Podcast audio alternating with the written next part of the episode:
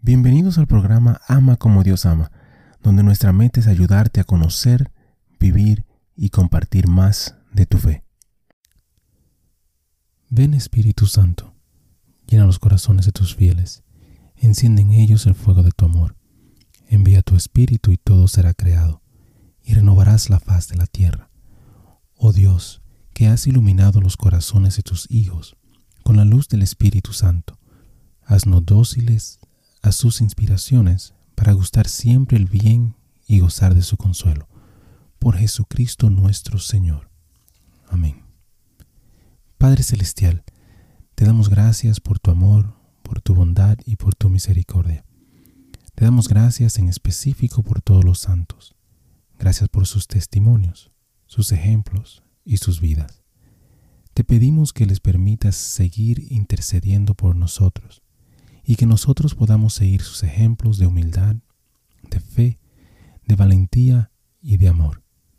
Guíanos, Señor, a través de esta reflexión y dirige nuestro camino hacia ti.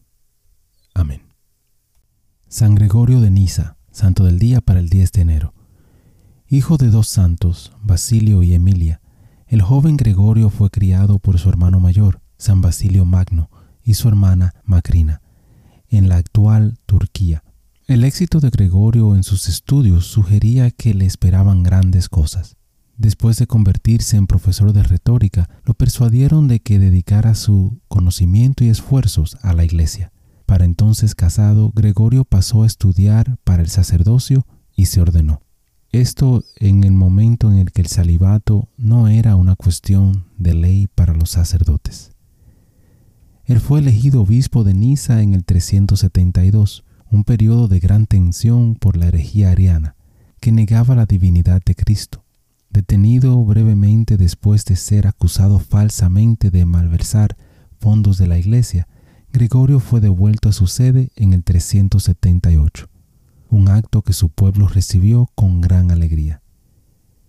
Fue después de la muerte de su amado hermano Basilio que Gregorio realmente se convirtió en lo suyo. Escribió con gran eficacia contra el arrianismo y otras doctrinas cuestionables, ganando reputación como defensor de la ortodoxia. Fue enviado en misiones para contrarrestar otras herejías y ocupó un puesto de prominencia en el concilio del Constantinopla. Su excelente reputación permaneció con él durante el resto de su vida, pero a lo largo de los siglos disminuyó gradualmente medida que la autoridad de sus escritos se volvió cada vez menos seguro. Pero gracias al trabajo de los estudiosos del siglo XX, su estatura vuelve a ser apreciada. De hecho, San Gregorio de Niza no es visto simplemente como un pilar de la ortodoxia, sino como uno de los grandes contribuyentes a la tradición mística en la espiritualidad cristiana y el monaginismo mismo. Reflexión. La ortodoxia es una palabra que puede levantar banderas rojas en nuestras mentes para algunas personas puede connotar actitudes rígidas que no dan lugar a honestas diferencias de opinión.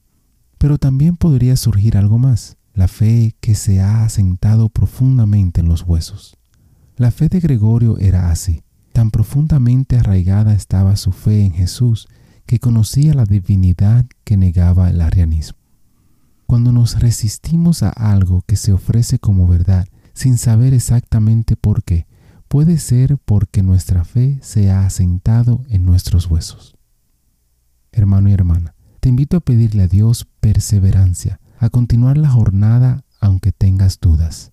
Bendiciones.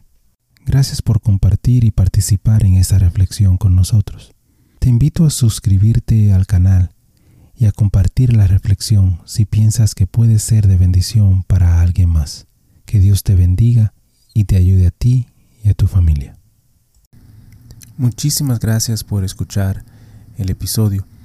Eh, te pido y te invito a que si te gustó el programa, si te gustó el episodio, si te gustó eh, la charla, que lo compartas. De igual manera te pido y te, te ruego que ores por nosotros, que ores por este ministerio.